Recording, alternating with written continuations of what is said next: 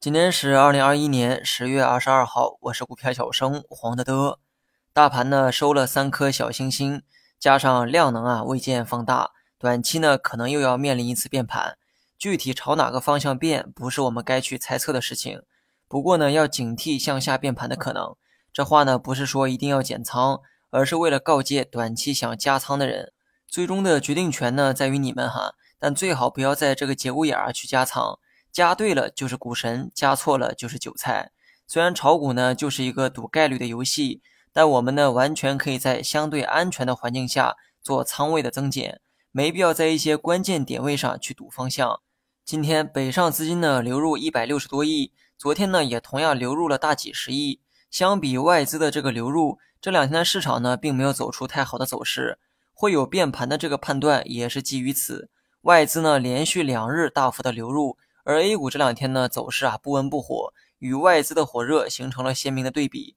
不知道市场啊最终呢会倾向于哪个方向？目前的行情呢既像黎明前的黑暗，也像暴风雨前的宁静。每当这个时候啊，一定要把结果留给市场，而不要去提前猜测。这个呢是最基本的职业素养。然后呢再说一下几个板块，半导体芯片迎来大涨。目前呢还不能判断现在的位置啊是不是最低点。不过有一点是肯定的。随着价格的不断回调，半导体估值优势正在显现。换句话说，半导体啊，它不怕跌，反倒是越跌价值就越高。买完之后啊，就怕你拿的时间不够长。煤炭为首的这个周期股啊，就不再分析了。懂的人呢都懂，不懂的人呢说再多他也不听劝。金融股呢，今天是小幅的调整，跟昨天说的一样哈，你奔着短线去炒金融股是最愚蠢的选择，因为你每次买卖呢都会踩空节奏。金融的上涨啊是短促的，回调呢是漫长的，有时候一个月的跌幅啊，两天呢就给涨回来了。你说这还怎么玩短线呢？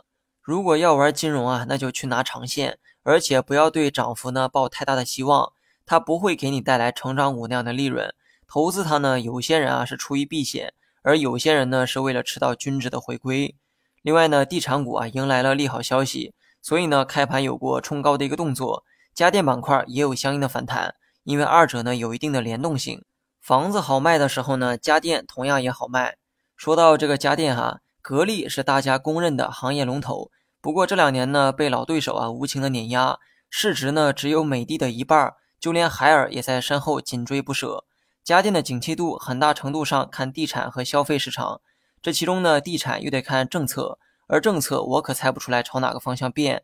不过有句话呢，我很久以前啊就说过哈。很多人呢应该也有印象。如果你真的要选择投资家电，与其选择格力，不妨考虑一下它的对手海尔和美的。